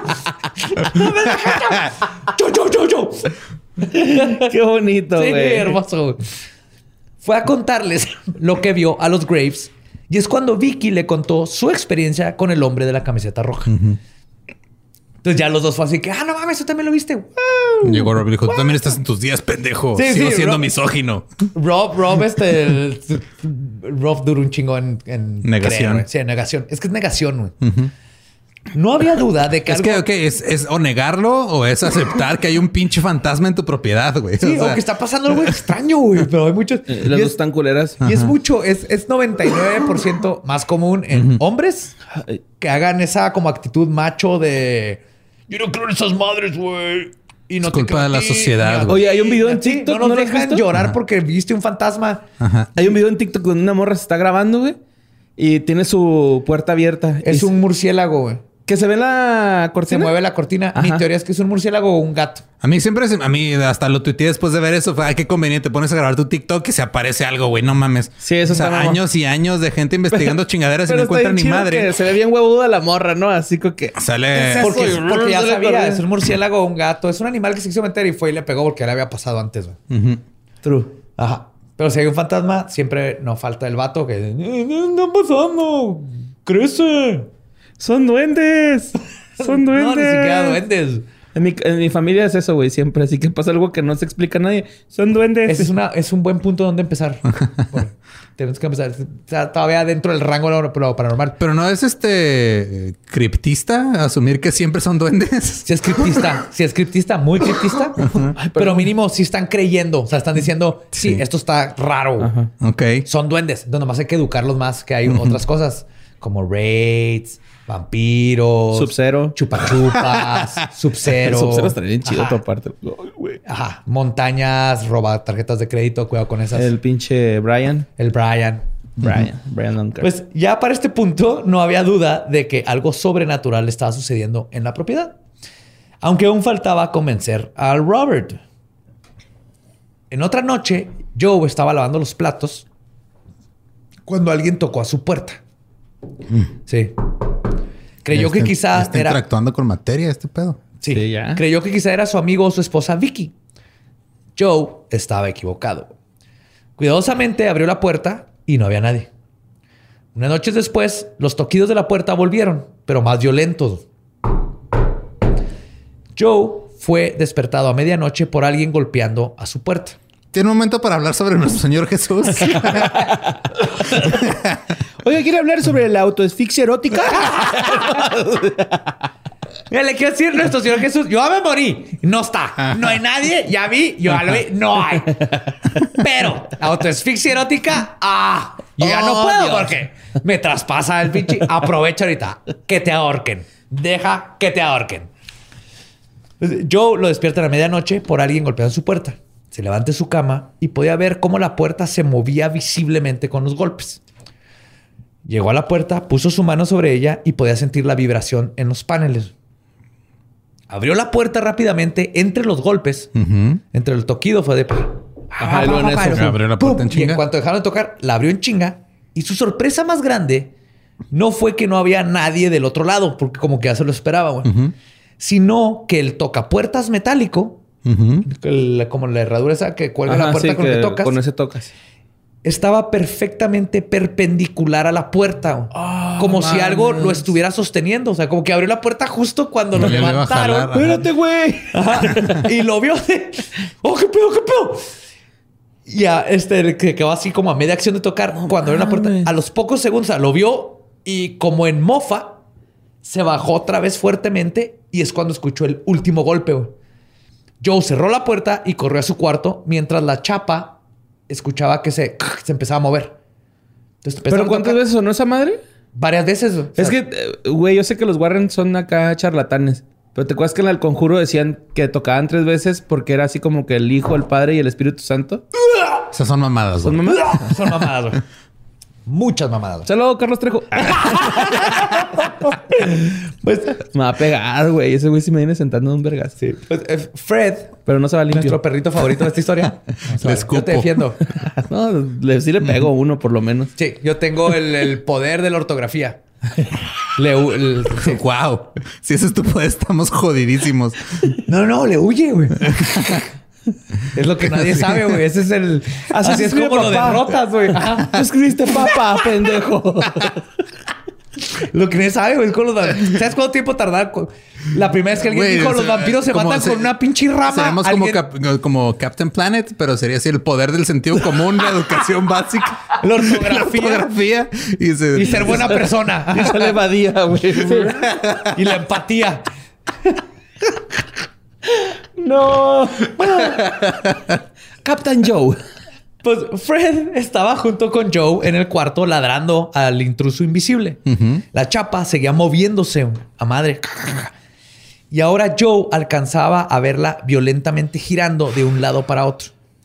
El movimiento cesó por unos segundos. Joe creyó que todavía había terminado. Joe estaba equivocado. La puerta se abrió violentamente al grado de que rompió el marco de la puerta, aventando madera astillada por toda la sala. Hay fotos y video del...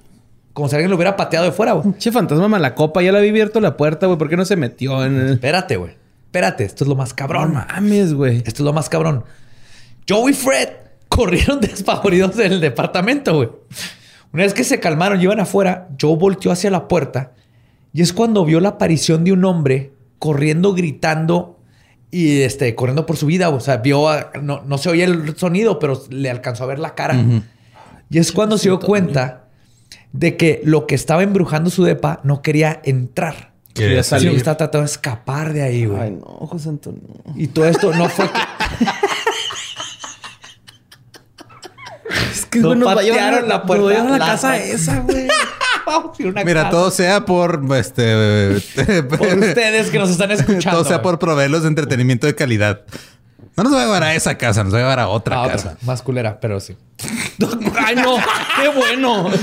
Gracias. Bueno. Joe y Vicky, convencidos de que los espectros de las víctimas de Baumeister aún rondaban la propiedad, comenzaron a investigar el caso más a fondo. Robert sabía que algo estaba sucediendo, pero no le había tocado ninguna experiencia propia. Pero ya les ya, o sea, ya no había forma de negar. Su mejor amigo y su esposa le decían. O sea, así que yo no he visto nada, pero hay. Pero no Entonces, mames, y vi un documental donde Ajá. Robert sale ahí. eh, digo, por eso lo, lo he visto con su cara. Sí, manos "Sí, en la cintura, sí. No, Sí. pues. No, no me tocó, pero aquí están pasando chingaderas. De hecho, parte de sus. Están pasando cosas raras en mi casa. Le bajó un hombre.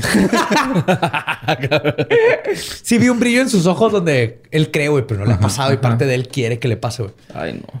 Pero Pero eh, evadía bien cabrón en, en Sí. desconocidos. poco a poco es el origin story de Rob Graves. güey. Entonces empiezan a investigar, güey, viendo foto, perdón, fotografías del caso. Joe identificó al hombre que vio corriendo de su depa como unas víctimas de Baumeister. Oh O shit. sea, están viendo las fotos y dijo, güey, este es el que, el que es la cara que vi corriendo de mi depa que me rompió la puerta, güey.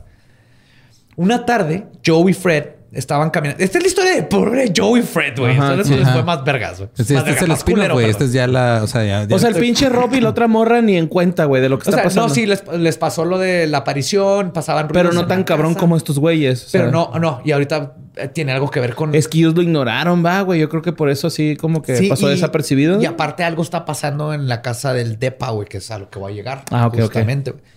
Una tarde, Joe y Fred estaban caminando por la propiedad cuando Fred se lanzó corriendo al bosque de la nada, como persiguiendo un animal. Joe lo siguió hasta que su perro se detuvo. Joe notó algo particular donde Fred se había detenido y al mover un par de hojas encontró un hueso grande. La policía fue llamada y confirmaron que se trataba de un fémur humano. Y está bien cabrón porque dice la policía así que, güey, esta área la, Lo limpiamos. la limpiamos, la, la- la descubrimos y Joe dice, "Güey, es que se sintió desde que salió mi perro y todo eso de que algo nos llamó a ese lugar y encontraron un fémur, güey. Está el fémur, eso es, algo- es un dato este, que está ahí documentado, güey, con el forense y todo. Vicky, cuando supo todo esto, le comentó a Joe que donde habían encontrado el hueso es donde ella había visto al hombre de la camiseta roja, parado. O sea, era ese güey, el del la fémur. aparición de la camiseta roja. Por eso salí sin piernas, Les como Nick Nick Torso. Ya no me acordaba de eso. Está bien Un padre. saludo al Rob. sí, pero sí. Sí, era como una proyección de crisis diciéndoles, hey, falto yo. Eh, me falta algo. Porque al final nunca se supo cuántas Se lo llevó el perro. fueron, güey. Un amigo de Robert, Jeremy, que se había enterado de los eventos paranormales, quería ver si era cierto o no. Era, era más este, no creyente que nada, pero así que, eh, compa, están pasando más ahí, vamos a ponerse una peda a ver si veo fantasmas. güey. Fue- es lo que tú haces, pinche José Antonio. No nos tenemos que meter en esos pedos, güey. Pues, visitó a sus amigos y todo iba bien. Estaban nadando en la alberca y sacando escarabajos que se habían hundido al fondo. Porque, eran escarabajos. Ajá. Me ha tocado La- la ver momia. eso. Sí, La está momia. bien triste. Pónganle tarpa. ¿Tarpa? Eso es, eso- Tarpa, güey. Acabo de inventar una palabra. Cabrón. Ajá, no. ¿Qué es tarpa? Es que en inglés es Carpa y tarp. Tarp es este, la- es como el plástico que le pones a, a las albercas. Ah, ya, tarp. Ajá. Carpa y tarp. Tarpa. Ujú. Ok, Ey, ya entendí. Llevarnos pochismo. todos juntos. El idioma se inventa. Sí, está bonito. El Es- pochismo. Es- Estaba nadando. Joe sintió que alguien le tocó la espalda. Volteó para ver quién lo había llamado, pero se dio cuenta que todos estaban del otro extremo de la piscina. güey. Y aquí tú dices, holy fuck, porque en cualquier otro lugar puedes correr, pero en agua sientes. A ver, ya fantasmas que saben nadar, eso sí está bien pinche raro, güey. Deja tú que saben nadar, güey. En ese momento, una fuerza invisible jaleó, lo jaló hacia el fondo. güey. Joe comenzó a pelear por volver a la superficie y Jeremy notó que algo no estaba bien, güey. Porque pinche güey. No te- mames, como que se está ahogando. Ajá. ¿no? Si no mames, ese güey no se esperó una hora después de comer. Pues, ¿qué comiste? va? ¿Chamorro? Sí, güey.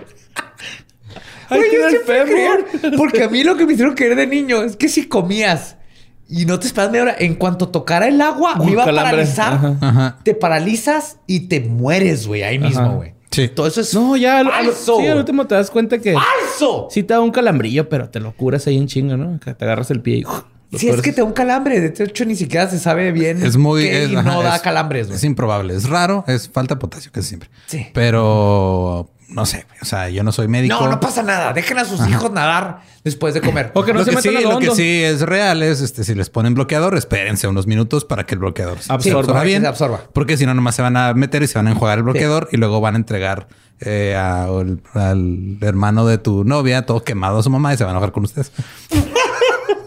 Camaroncín. Guau. Personal match. no digo, es una suposición. Güey. cabrón. Totalmente hipotético. Es un caso hipotético. Ahorita. Es un caso hipotético, Caso güey, nada más. Pues Joe comenzó a pelear por volver a la superficie y Jeremy nota que algo está mal. Fue a socorrer a su amigo y describe cómo su cara era de un terror que nunca había visto en su vida. Joe alcanzó a agarrarse de Jeremy, quien lo ayudó a sacarlo del agua y Jeremy describe cómo sintió que algo lo Que estaba algo lo estaba deteniendo. jalando. Ajá. Ajá. El estado de terror de Joe era innegable y todos decidieron que sería mejor que se salieran de la alberca. Así de alberca off limits. Por lo que estaba sucediendo a Joe, comenzaron a especular que Baumeister pudo haber hecho uso del departamento de su propiedad para cometer sus nefastos asesinatos. güey. Está pasando todo esto y dijeron, "Al- algo pasa aquí. güey". Y quizás este, el- ese lugar escondía más secretos que la policía no había encontrado. Y una noche, algo sucedió que convenció a Joe no solo de esto, sino de que quizás el camino diario tardado del trabajo sería mejor que seguir viviendo en ese depa. Mientras Joe estaba trabajando en su computadora, Fred comenzó a ponerse tenso mientras miraba hacia la cocina. Al poco tiempo, Joe comenzó a escuchar el sonido de algo raspando contra la madera de las paredes. güey.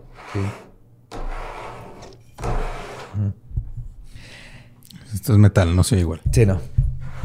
Sí, así como madera con madera. Cuando fui a investigar, encontré un cuchillo sobre la mesa de la cocina. Un cuchillo que yo estaba seguro que no había dejado ahí. O sea, el cuchillo con el que cortas la carne y todo. Está ahí. Luego notó que sobre una de las paredes había rasguños. Cuando las comparó con el cuchillo, llegó a la conclusión de que el ruido que había escuchado era justamente algo raspando sus paredes con el filo A de la navaja. güey. Como alumno de la secundaria, ¿no? Acá, en- de la tarde. Ajá, Sí, de la tarde. bueno. Así que talla su nombre, güey. Me en la el pelas.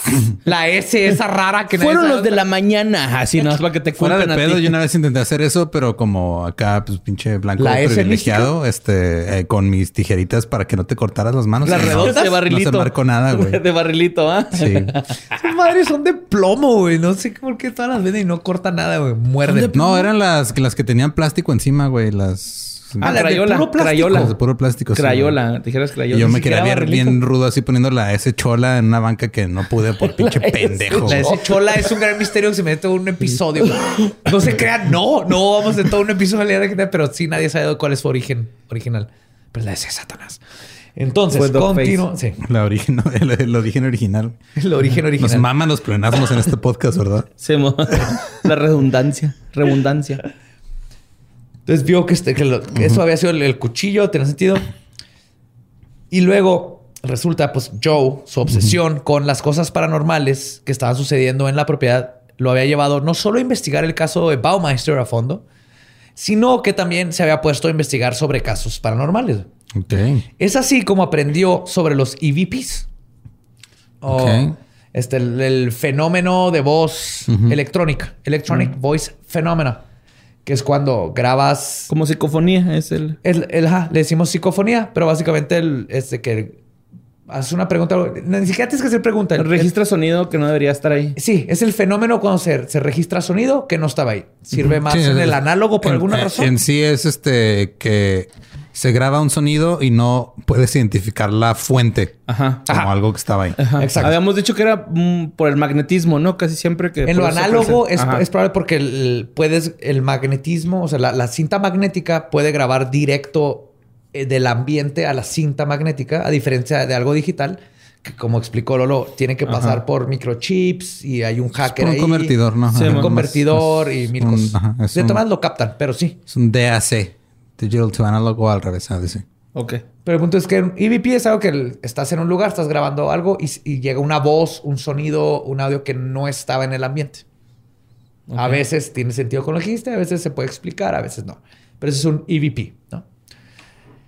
Entonces, había aprendido de EVPs, tomó su celular y decidió probar si funcionaría después de lo de los rayones ahí mismo. Estando completamente solo en su cocina. Estaba Joe y Fred. Y hemos establecido que Fred es un perro. Y el perro no habla. Hasta ahorita no ha es un hablado. amor de perro porque es un perro. No lo conozco, pero no tengo que conocerlo. más de que es un amor. Güey, defendió a, a su dueño de un espectro. Y luego salió corriendo con el dueño cuando se- los dos se dieron cuenta que era un espectro. ¿Quieres una Joe Galleta? Entonces Joe em- se puso en la cocina, sacó su celular y es un celular viejito, güey. Empezó a hacer preguntas en la cocina, güey, dejando una pausa entre ellas para intentar ver si capturaba una voz desencarnada. güey. Ay, no. En una de esas preguntas dijo, y cito, ¿quién se la pasa caminando por la cocina? Y la respuesta que recibió hizo que la sangre se le fuera a los pies. Y aquí traigo el audio original de la respuesta. Entonces, ahí les va. A ver si, si logran ver qué le contestó después de que preguntó quién se la pasa caminando en la cocina. Who keeps walking in the kitchen?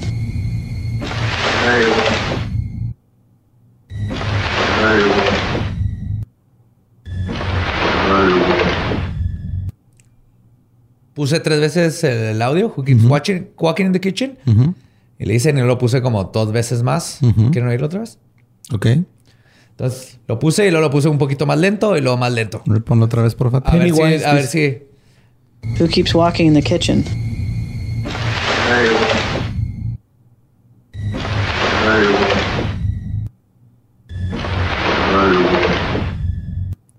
Para empezar, ¿sabes? Esa voz no estaba en ese depa porque nomás estaba el que hizo la... Es otra voz completamente el que hizo la pregunta. ¿Estás bien, Borre? Pues que a ir a hacer, güey. Pues la respuesta que no, no, Pues que se escucha como yo pedo hablando inglés, güey. Yo tenía Pennywise. Era you walking. Era pero lo que se asume en la investigación entonces es que dice The Married One. Ponlo otra vez, porfa. The Who Married keeps One. walking in the kitchen? The Married One. ¿El casado? O sea, Joe, digo, este. Joe les pregunta quién Ajá. es. Y lo que al parecer dicen con este es que dicen The Married One, el que está casado. Al escuchar esto, Joe corrió a mostrarle los Graves. Entre los tres comenzaron a buscar en los archivos si alguna de las víctimas había estado casado. Pero se dieron cuenta uh, rápidamente que era imposible, güey. Todas las víctimas eran jóvenes, gays, en un estado donde todavía ni, unos años de todo no inventaban, no inventaban, no dejaban que se casaran este, la, la comunidad LGBT. Y es cuando cayeron en la realización, güey, de que el único muerto que tenía que ver con la propiedad, que estaba casado, era ni más ni menos que Herbert Baumeister. Y hasta ahorita se cree que esa es la voz, no de Baumeister, sino, o tal vez de unas víctimas, pero están diciendo el que está en tu cocina es el que está casado, güey, the married one. Y el único O sea, a lo mejor otro güey le- está avisando así de que, güey, yo soy Gaylord, yo no me casé. The el casado married es one. este güey. Ajá. Baumeister. Y tal vez él se mató, y el- pero su esencia o su vibración quedó, o ¿no? cómo funciona este, se quedó. Y el DEPA tiene más que ver en esta propiedad con lo, lo que descubrieron de los asesinatos, de lo que se cree, porque no lo checaron tanto. Ujú. Pero lo que sí está bien creepy de esa, sea The Married One o lo que es otra voz diferente al del que preguntó. güey. Estaba él y Fred. güey. Pero es lo que se cree. The Married One, el único Married One de todos los de ahí. Es ese güey. Baumeister. Y ahorita hay un chorro de videos en YouTube que siguen investigando la propiedad. Han encontrado un chorro de EVPs. ¿Y viste esos videos? Sí. ¿Están cabrones? Se ve, o sea, se ve culero así el... No, hay mucho EVP. Este, no han captado este. ¿Sí se meten a la propiedad o no? Sí. O desde afuera. Ah, Ahorita están vendiendo, güey. Está en barata, 1.8 millones. O sea, para la cantidad sí. de la que está. Sí, pues para lo que es. Es que ya la venden, este, el- no me acuerdo cuál es el nombre, pero básicamente es, te la venden a lo que costaría si tumbaran la casa. Sí, como terreno. Ah. Ya nomás vale el terreno. El terreno, Simón. 1.8 millones, o sea, es un chingo. ¿verdad? Como la película de Tom para la Hanks, cantidad. ¿no? Que compra un cantón y está todo culero. ¿Cómo se llama esa movie? Súper vieja. No me acuerdo. Súper vieja, no la vi. ¿Así? No. Ándele pues, güey. eh, Ándele pues. Ándele pues. No, no me acuerdo cómo se llama, pero sí, es una Sí. película de Tom Hanks donde arreglan un cantón y arreglan algo y se descompone otra cosa y luego lo arreglan. The. Burbs. ¿Que los vecinos matan gente? No. No, Ah, es no, cómica pero- y de romance. Ah, pues The Burbs. Comedia es romántica. cómica Ajá, y de romántica. asesinatos. Está bien chida. The Burbs con Tom Hanks. The Burbs. Ajá. Como que son los suburbios. Ajá, Ajá, son los burbios. Vean los burbios. Oh my God, es buenísimo. Güey, ¿por qué a la gente que nos escucha no le gusta que vayamos a jugar boliche o algo así, güey? ¿Por qué quieren que vayamos a descubrir Mira, casas eh, si encontramos un boliche abandonado y embrujado que todavía funcione y nadie se explique cómo, pues se arma, güey. Yo conozco uno. Puta madre, obviamente conoces uno. El ¿El Robert. del grunge? No, ya- pero ya no tiene pista, güey. ¿No? Ya le Bueno, quitaron toda la madera. Pero esa fue la historia de Herbert Mouse. bueno, Este, Mouse Mice. Ba- Mausmeister. Baumeister. Y los fantasmas de Fox Hollow Farm. Y por eso se me hizo tan chingón contar esto en octubre, porque es así el. Pero sí es, o sea, este güey es un, es un, ah, como que él dice que el Married One es el que está allá, ¿ah? O sea, No sabemos, o sea, Él preguntó No, ese- no y se grabó eso. O sea, también podría él solo. mismo Ser o sea, estar contestando porque soy yo yo. soy el único Ajá. que estuvo casado. Digo, Ajá. puede Ay, ser. No sabemos si es Baumeister, si es... Lo que sí sabemos es que en ese tape, cuando lo dice, no se cap- o sea, se grabó él estando solo, güey. ¿Se puede poner otra vez? Es que a mí me da más miedo Vamos a pregunta. ponerlo una vez más para los que estén ahí. Ajá. Who keeps walking in the kitchen?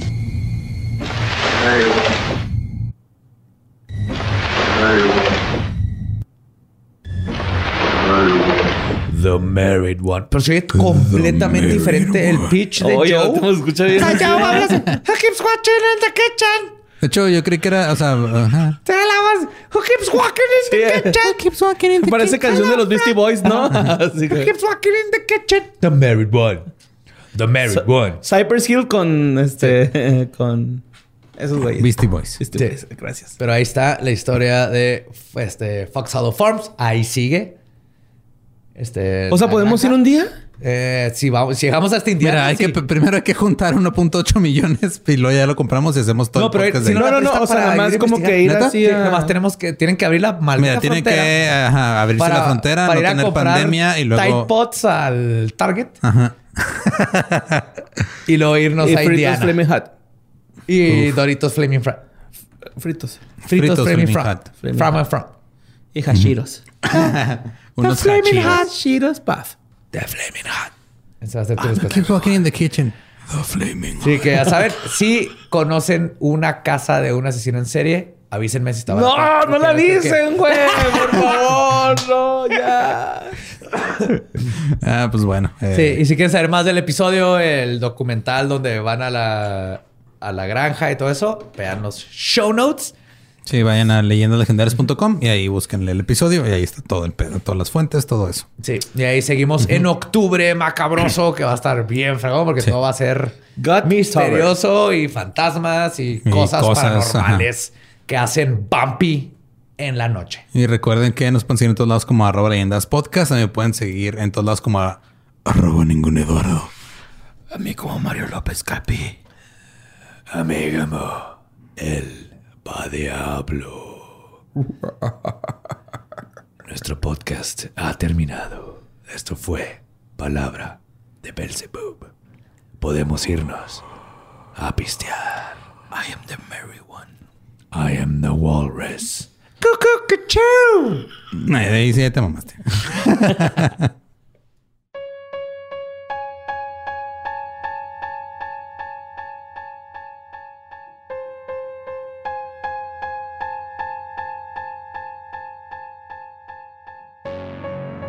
Y ese fue el caso de los fantasmas de Fox Hollow Farms. Ah, ¿Qué más querían para octubre que asesino en serie, diagonal, Fantasmas. dos puntos, fantasmas. Ya- fíjate que ya lo estuve pensando bien y creo que más que una serie lo veo como una película, pero partiendo desde la casa. güey. Ajá. Y Ok, no voy a decir más. Ajá, no, no voy a decir más porque luego me roban la idea y la hacen para Sí. Blim y no quiero eso. Netflix, mensaje privado, ahí, ahí Sí, compartimos. Por favor. Ideas. Ajá, ahí- Sí, ahí DM, está, sí. DM. Es como Flanagan. cuando te ponen... Flanagan contesta mis correos, puta madre. y este también les queremos eh, anunciar que tenemos un, un nuevo em, aliado con nosotros. Que es el que nos está haciendo que vamos bien a Borre y a mí en este momento. Sí, gracias. Sí, ahorita los de Go Now Ópticas van a estar trabajando con nosotros de aquí hasta diciembre y ahorita tienen una oferta bien chingona, güey. De aquí al 31 de octubre, este, si compras lentes con ellos, aparte de que está a seis meses sin intereses, envío gratis, 10% de descuento, te van a dar son una... los que tienen los... Sí, los clips, Los clips. de-. El mío de rosita azul. Ahí son. Aparte tienen cajas edición legendaria especiales para los lentes y de aquí al 31 te van a regalar el acceso al desmuerto si compras lentes con ellos. Entonces Oh, yeah. vayan a su Pues, Instagram. es Go now. Ay, Go now, vatos. Go now. Go.now.o. Así va que puedas ver el desmuerto porque ya tienes lentes. Go now. Y pues bueno, eh, de cosas que han pasado, pasó lo del meteorito que nos estuvieron mandando mensajes sobre eso un chingo. Es, es un meteorito. Es un meteorito, ¿no? Pero ya viste lo que empezó a circular ahora, güey. De la, ¿Del virus o De bacteria? la persona que lo tocó y se murió, que es una nota que alguien se sacó de un Facebook completamente sin fundamentos. Del culo. Pues es lo mismo, güey. Sacó- Salió del Facebook de una tía de alguien que tiene la misma capacidad informativa que un culo. Sí, lo vi. El... No. No, nadie, nadie se enfermó de un virus ni se murió de o bacteria. La posibilidad de que sobreviva un, una bacteria. Una bacteria, ajá, después de entrar a la atmósfera y que se queme todo, es Es, es muy poca. Hay toda una teoría de la panspermia y que siempre empezamos, pero es una posibilidad muy, muy chiquita y más de que le haya pasado esto. No. No. lo que sí está en cabrón es que ya están vendiendo pedazos del meteorito. Bueno, desde que cayó. Sí, qué Lo pedo, están ¿eh? vendiendo en 6 mil pesos, me mandaron una publicación de Y eso. es un pinche ladrillo ahí una en la pedazo sala de de la piedra. casa, Ah, se veía cabrón, güey. Ujú. El meteorito. La cola. Ah, sí. Acá como- Y luego los... ¡Cacaroto! ¿Cómo se iba? Que curiosamente también podría haber sido basura de la estación espacial, pero se cae en otro lado, ¿no? Casi siempre. sí. Y no se, no dura tanto así. Sí, no, no quema como- tanto. Como el material es más, este, menos denso, se, No quema tanto. se deshace. Pero sí, Monterrey era un meteorito. Sí, cayó en Ciudad Victoria, ¿no? O sea, lo no vieron. dónde cayó finalmente. Ajá, según yo. en cayó- Tamaulipas. Ajá. Sí. Yo según he visto que Tamaulipas, pues Ciudad Victoria es Tamaulipas. Viajan un chingo, es lo que aprendí. Y me pone triste porque dije, cuando vea uno voy a salir corriendo para agarrarlo. Pero No, no, no, no. No, no llegas. Y también estuvieron pasando una foto varias veces que de aquí en Julimes, en Chihuahua, Ajá. de que había un niño fantasma. ¿Julimes? Ah, sí, qué pedo con eso, güey, eh. Eso ahí medio Tiempo, ¿dónde está Julimes? al lado de. al lado de Melames. Estuvo bien de primaria. La capital perdón, del churro chihuahuense. Estuvo súper de kinder, güey, perdón. Es que los niños están chiquitos. Eh, pero no, de hecho, yo tampoco sé dónde está Julimes, güey. Yo soy pésimo para geografía. Solo sé que está en el estado. El punto es de que en Julimes eh, hay 1795 habitantes y un niño fantasma. Sí. Está entre. Está a un lado del río Conchos, güey. ok. No sé dónde está el río Conchos, pero ahí está, güey. Lo ubico. Al lado del río A lo que iba es de que, mira, te voy a leer lo que dice. Dice: Hace un par de semanas mi papá tomó la foto. El niño que aparece en la foto con playera roja es mi hijo menor, el cual estaba solo con mi papá en el arroyo de agua caliente.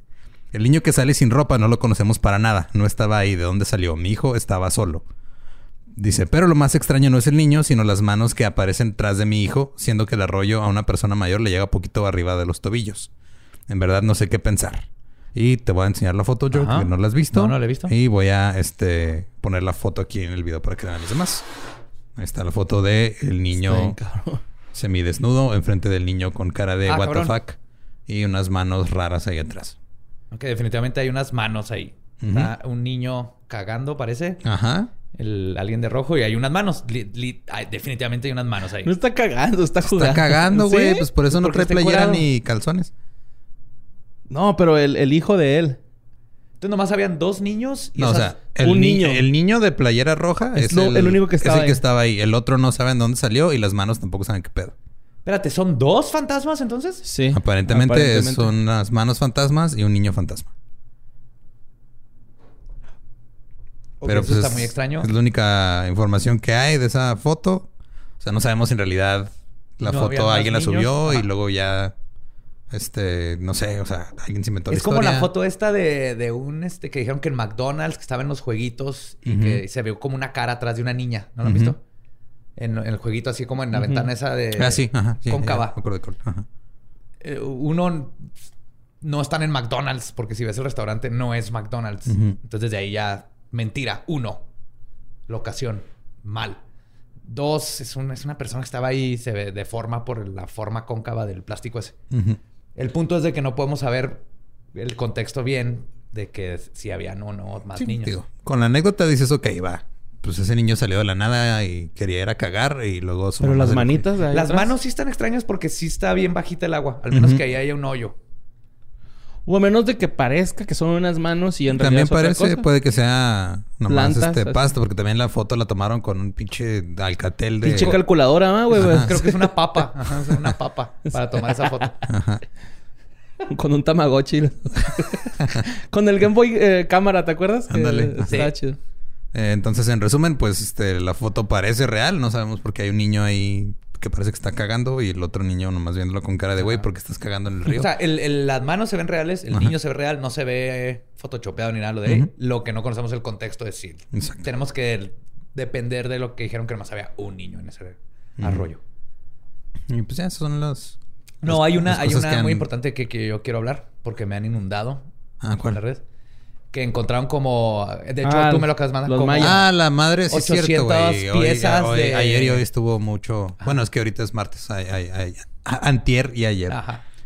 Encontraron, se supone, la historia dice que eh, donde están construyendo el tren Maya, alguien encontró y luego, puta madre, Indiana Jones estaría bien pinche enojado. Se- según esto, se encontraron unas piezas que son obviamente aliens grises, así con los ojos, pero decorados con simbología y iconografía maya, y que se los llevaron antes de que no sé quién se lo chingara, en lugar de hablarle a un arqueólogo o lo que sea. Y las fotos están así en una troca y en, arriba un costal y así. Pero hay varios problemas con esto. Uno, igual. Alguien dijo que esas piezas se las encontraron en el tren Maya. La neta, yo las vi y eh, creo que acepté la publicación, pero nomás para ver qué decía la gente, a ver si salía alguien que supiera algo y.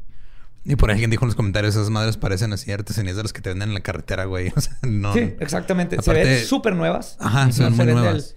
Y luego el me fijé en uno de los este de los de los grises en el ojo si lo ves porque están muy bien la calidad de las fotos. Trae un chip 5G. No, trae- se ve que hay resina, o sea, que usaron o cola loca o algún tipo Como de para resina pegarlo. para pegar el ojo negro de que es de otro material. Y el la- calendario también. Y ese es el peor de todos. Hay uno donde sale un calendario azteca. Porque como que se les olvidó historia de, y geografía. que uno es maya y el otro es azteca. Ajá. Y que no tienen nada que ver y que están separados por, por mucho tiempo.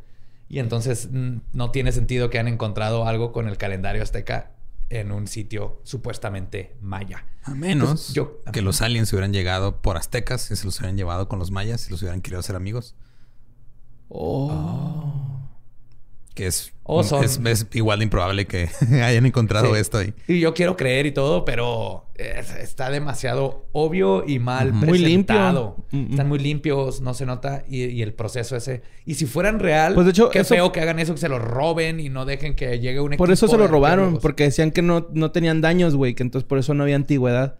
Pero pues también es una, bueno, no sé. Yo si fuera la persona encargada de ellos, sí diría, no, pues vayan y estudienlos a ver si, si tienen antigüedad, qué tal si el suelo... No, claro, pero pues le tomas fotos, el- el- ponlo en vivo, hablas y que lleguen los arqueólogos y que Sí, hagan man. su trabajo con sus brochas. Y ya. Ah, no, pues que es hagan la-. Ah, re, lo tiro. Y ya. La razón por la que yo no terminé siendo arqueólogo, que es todo ese trabajo aburrido de... Esa fue la razón. Sí, yo quería ser arqueólogo porque crecí con Indiana Jones y luego me di cuenta que no es como Indiana Jones. Mm. Los Así admiro, los en tu arqueólogos, clase pero así de, yo no. Oiga, profe, ¿a qué hora nos va a perseguir la piedra gigante? ¿Cuándo nos van a enseñar a usar el látigo? Oye, entonces, si es cierto las lanzas, ¿verdad? Si veo piso y corro, o es mejor aventar algo para que los booby traps se activen. Sí, bueno, es así. Estás, es un trabajo arduo y este largo y no les dan suficiente dinero. Pero mira, también donde hay expediciones arqueológicas van y abren una tumba enfrente de un chingo de gente así nomás se la brava. se remamaron haciendo güey. eso, güey. Bien cabrón, güey. Así empiezan las pinches películas de terror, güey. Y las Sí. pinches pandemias. Bueno, como mexicanos no podemos decir nada porque tenemos a 78 momias. O sea, gente que sacaron de la museo. tierra y la de una la tienen encadenada porque es bruja. Entonces, si, si hay, si hay una maldición eh, para un país, yo creo que es Guanajuato ¡Qué maldición! con lo que hicieron ahí. Pues sí. Pero Eh, esas son las noticias. Entonces, no, no, no creo que esas estatuas sean de ovnis. Bueno, fuera. Si quisiera creer. sí, sí se ve muy, muy reciente. Como Fake. que... Eh. Sí. Pero imagínate, aliens mayas, güey. Uf. Estaría mamón, ¿no? Sí, señor, ¿quién crees que nos enseñó a hacer las tortillas? Tortillas. Y el mole. El mole es extraterrestre, güey. No es posible que un ser humano haya encontrado cómo juntar 320 ingredientes Sí, para sí hacer hay. algo tan Un Pacheco hizo eso. claro que sí. Monchis. A huevo. Sí. Misterio resuelto. Gracias, Borre. Gracias, Borre. El chamán de la tribuna. Sí, Ese güey, si le Ah, echamos... güey, está, échale chocolate. si le echamos chocolate al chile, güey. Cacahuate, mamón. Puta madre, échale esas hierbas. Orégano, cabrón. Uf, ¿Pero entonces- cuál? Ay, ¿cuál de los dos? Así. Los dos, tú échale los dos. Ay, bueno, con ese misterio resuelto. Sé que cerrar aquí acabo de hacer algo glorioso. Sí, ajá. Nos escuchamos la próxima semana. Abrahadabra.